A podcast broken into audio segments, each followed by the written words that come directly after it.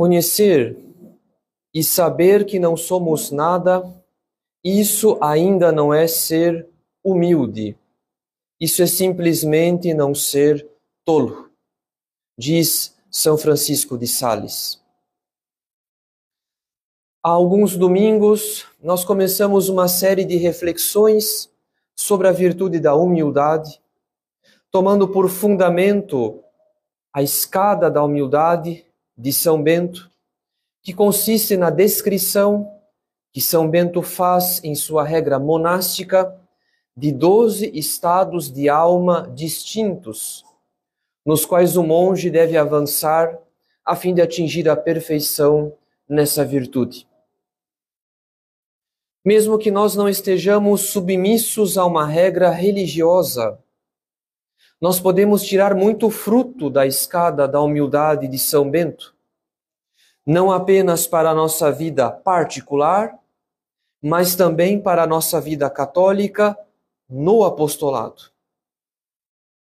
Afinal de contas, lá onde existem muitas faltas contra a caridade, é porque existem muitas faltas contra a humildade. A razão disso, caros fiéis, é muito simples. A humildade dispõe a nossa alma para a caridade. A humildade nos prepara para receber a caridade. Na medida que ela remove os obstáculos da nossa alma. E esses obstáculos são a soberba e suas filhas. Então a humildade é como uma virtude de alicerce, ela é o fundamento do edifício espiritual. De maneira que o edifício só pode subir e avançar se os alicerces forem sólidos e estáveis. Em outras palavras, quanto mais sólida a humildade numa alma, mais a caridade se desenvolve e produz frutos. Nós já sabemos que o primeiro degrau da humildade, da escada da humildade de São Bento, consiste no temor de Deus, pelo qual um cristão percebe, sob a luz da graça, que ele vive como se Deus não existisse afundado em pecados graves, sem se preocupar com o dia do juízo. No segundo degrau, o cristão aprende a não amar a própria vontade. Ou seja, o cristão começa a fazer mortificação, a fim de combater as raízes que o pecado depositou em sua alma. Em seguida, no terceiro degrau, o cristão recebe uma luz particular da graça, pela qual ele deseja imitar nosso Senhor em sua obediência, a fim de cumprir a vontade de Deus mais por amor do que por temor. Porque somente a vontade de Deus é que pode nos alcançar a verdadeira paz e a verdadeira felicidade. Ora, é nesse momento que muitos de nós podem pensar que já estão no terceiro degrau da humildade, porque procuram se manter na graça santificante, porque praticam algumas mortificações e porque são dóceis ao confessor ou ao diretor espiritual, procurando cumprir seus conselhos. Porém, a docilidade ao confessor ou ao diretor espiritual é sempre fácil quando estamos de acordo com ele. E o mesmo vale para a mortificação, pois a mortificação também se torna fácil quando escolhemos o que queremos mortificar e em quais momentos estamos dispostos a renunciar àquela criatura. Portanto, até o terceiro degrau da humildade, o cristão fez tudo o que estava a seu alcance para desenraizar o orgulho de sua alma. Ele adquiriu o hábito da oração, ele praticou mortificação, ele foi dócil ao confessor ou ao diretor espiritual. Ele fez o que estava em seu alcance. Ele tomou as iniciativas que precisava tomar a fim de cooperar com as graças que recebeu. No entanto, mesmo fazendo tudo o que estava a seu alcance, o cristão atinge um certo limite. O limite daquilo que ele consegue ver em sua alma. Pois o nosso orgulho, quanto mais nós o combatemos, mais ele se torna sutil e difícil de desenraizar. É nesse momento que Deus age de modo mais intenso na alma, conduzindo-a ao quarto degrau da humildade. Pois o quarto degrau consiste em abraçar a paciência, guardando o silêncio nas coisas duras, nas coisas contrárias, em meio a toda espécie de injúrias, suportando tudo sem esmorecer nem recuar. Em outras palavras, caros fiéis, no quarto degrau da humildade, o cristão é conduzido a grandes provações na vida espiritual e ele aprende a fazer silêncio, suportando tudo com paciência. Isso significa que no quarto degrau da humildade, Deus começa a purificar a alma a alma começa a ser conduzida passivamente por caminhos que ela não escolheu, que ela não determinou. Ou seja, por meio de provações, sem as quais o seu orgulho não seria desenraizado por completo. Afinal, como nós já sabemos, o orgulho, quanto mais nós o combatemos, mais ele se torna sutil e difícil de desenraizar. É por esse motivo que no quarto degrau da humildade, Deus mesmo se encarrega de combater o nosso orgulho, enviando-nos provações que põem a ferida do nosso orgulho em aberto, que manifestam aquele fundo de orgulho que não vemos porque já estamos acostumados a pensar, a falar ou a agir de um certo modo e não vemos sequer o quanto os nossos hábitos estão viciados pelo orgulho. Isso quer dizer que as provações na vida espiritual não são um sinal certo de que Deus castiga a alma pois nem toda aprovação é castigo. Na verdade, na maioria das vezes, as provações não são castigo. Em geral, as provações são um efeito do amor e da misericórdia de Deus para conosco, porque Deus quer nos fazer avançar na caridade e por isso ele se obriga a enviar provações, a fim de purificar a nossa vontade própria, a fim de desenraizar o nosso orgulho.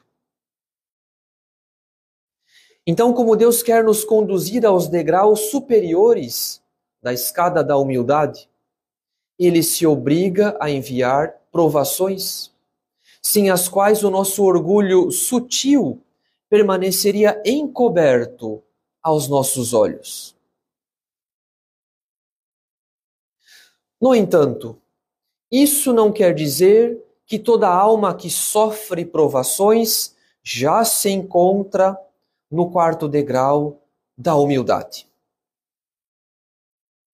A diferença, caros fiéis, é que no quarto degrau a alma é conduzida passivamente, Ou seja, ela não procura essas provações e tampouco reage com agitação, com inquietação, inconformada com os sofrimentos da própria vida.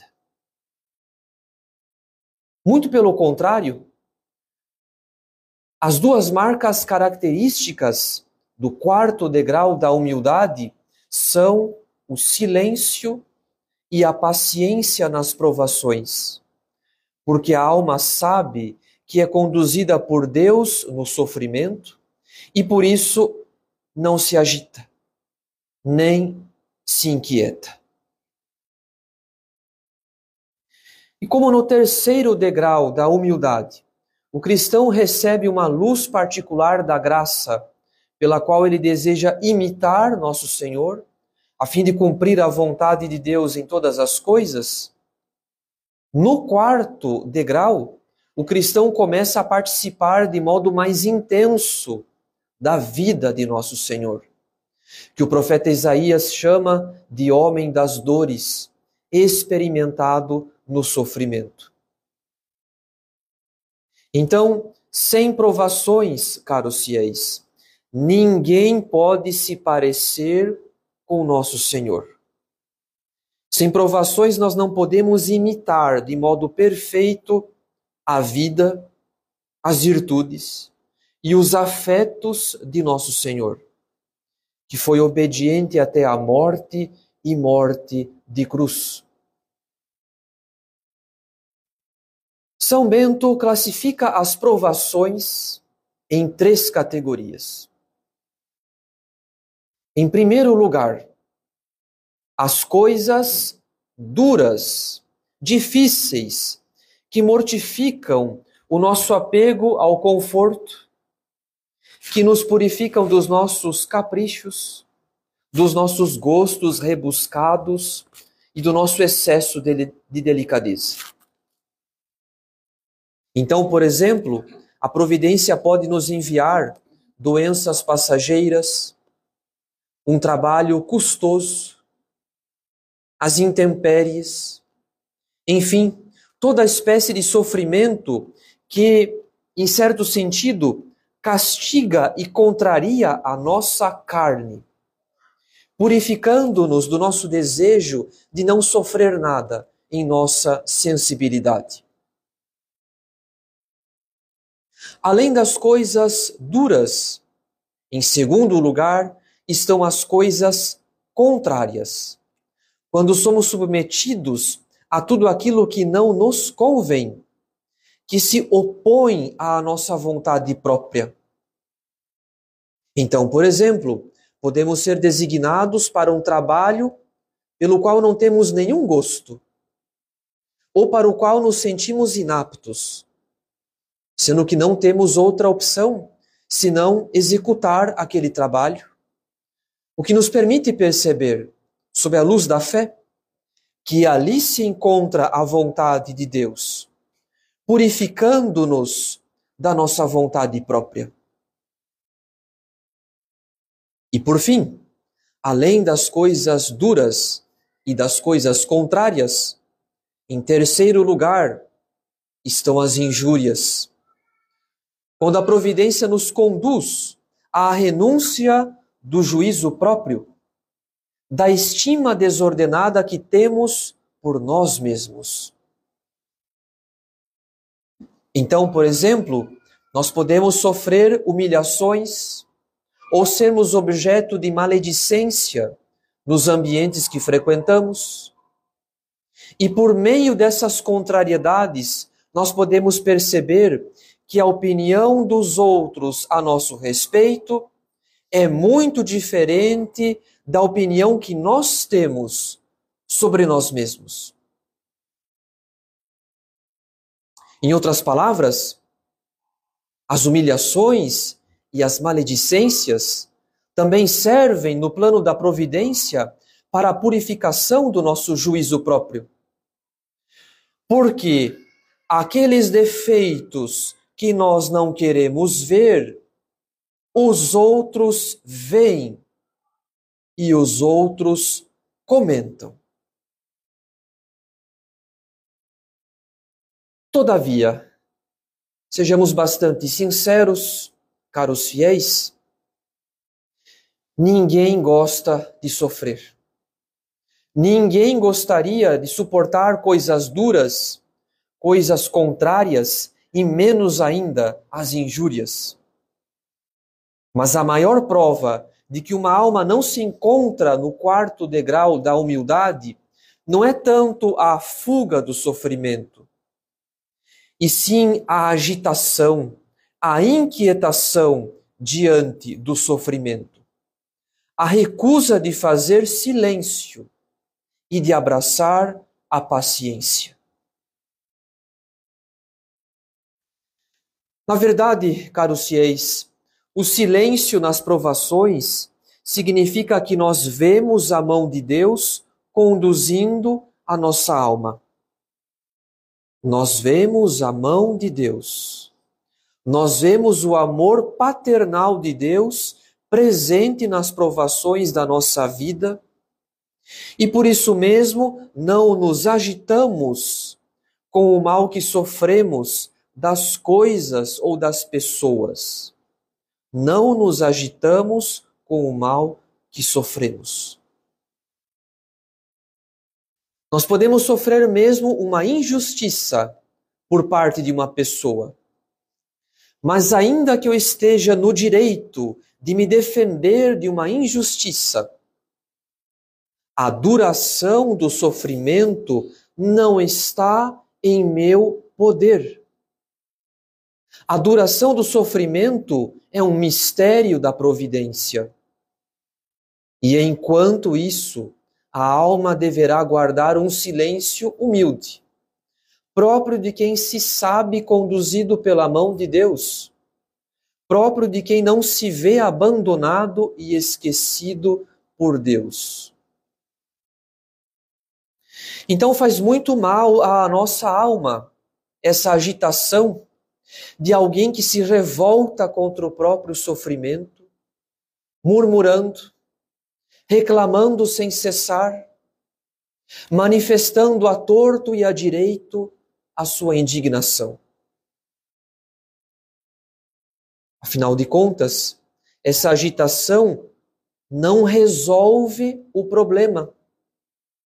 A duração do sofrimento não se torna mais curta. Muito pelo contrário. Depois que tivermos gastado todas as nossas energias, depois que tivermos esvaziado a nossa alma com murmurações, o problema ainda estará lá. A injustiça ainda estará lá. A agitação não encurtou nem diminuiu o sofrimento. Então a nossa experiência confirma, caros fiéis, que depois de muita murmuração vem uma grande frustração, uma grande decepção, porque o problema continua lá. E se decidirmos murmurar ainda mais, entraremos num ciclo muito danoso à nossa vida espiritual e à nossa saúde mental. Portanto, caros fiéis, o silêncio nas provações é próprio de uma alma que se sabe amada e conduzida pela mão de Deus, que não se abala com as injustiças do mundo, nem com a fraqueza dos homens. Porque a luz da fé lhe permite compreender que Deus age em nossa alma, desenraizando o nosso orgulho por meio das contrariedades da vida. Mas além do silêncio, caros fiéis, a outra marca característica do quarto degrau da humildade é a paciência, que nos permite suportar tudo sem esmorecer nem recuar. A paciência é filha da virtude da fortaleza. Por quê? Enquanto a fortaleza nos auxilia a suportar os males difíceis e graves, a paciência, por sua vez, nos auxilia a não cedermos às perturbações da tristeza diante de algum mal. Em outras palavras, paciente é aquele que não foge de um mal que lhe causa tristeza. Paciente é aquele que suporta o mal apesar da tristeza, a fim de alcançar um grande bem para a sua alma. Então, no quarto degrau da humildade, a alma será conduzida por caminhos que ela não escolheu, que ela não determinou. Ela será provada por coisas duras, por coisas contrárias e por injúrias. E, de repente, essa alma pode perder o gosto pela vida espiritual, que se tornou como um deserto onde há sofrimento, mas não há aparentemente recompensa. E de fato, caros fiéis, o trabalho da providência para desenraizar o orgulho da nossa alma dará ocasião à tristeza. Deus nos priva de criaturas, Deus nos priva de funções, Deus nos priva da estima das pessoas. De repente, a alma se vê atingida por uma doença, por uma função indesejável no trabalho, ou então ferida por uma humilhação pública ou por uma maledicência. E como a vida não segue o curso que nós determinamos em nosso amor próprio, como a vida segue um outro curso, isso nos entristece e nós pensamos facilmente em desistir. É por isso que no quarto degrau da humildade, a alma deve praticar de modo particular a virtude da paciência, para não sucumbir diante das provações. E nada pode animar mais uma alma para que ela pratique a paciência do que a recordação da paixão de nosso Senhor. E nesse sentido, caros fiéis, nós devemos reconhecer que uma das maiores loucuras da nossa vida católica é pretender seguir Jesus Cristo sem abraçar a sua cruz. Uma das maiores loucuras da nossa vida católica é seguir nosso Senhor em seu triunfo, sem acompanhá-lo em seus sofrimentos. Então, somos tolos. Pretendemos o impossível. Pretendemos separar nosso Senhor de sua cruz. Queremos Jesus, mas não queremos a sua cruz. Isso quer dizer que a nossa vida católica e o nosso apostolado não poderão progredir na caridade enquanto houver essa ilusão em nossa alma. Ou seja, enquanto houver essa pretensão de acompanhar nosso Senhor naquilo que é fácil e glorioso e fugir de nosso Senhor naquilo que é difícil e custoso e penoso. É por esse mesmo motivo que há muita murmuração e muita maledicência nos nossos ambientes, no nosso apostolado. Porque ninguém sabe sofrer. Nós não sabemos sofrer. Nós nos queixamos pelas mínimas coisas, em casa, no trabalho, no apostolado. Nós fugimos da cruz, nós culpamos os outros e assim não vemos o nosso próprio orgulho. Mas se quisermos ser amigos de Jesus Cristo, saibamos, caros fiéis, não nos basta nos ajoelharmos na mesa da comunhão. É preciso deixar que Jesus Cristo conduza a nossa vida pelos caminhos que Ele bem quiser, que Ele determinar. Porque se nosso Senhor não combater o nosso orgulho, Ele não poderá nos cumular da sua caridade. Portanto, façamos hoje duas resoluções muito necessárias: silêncio e paciência.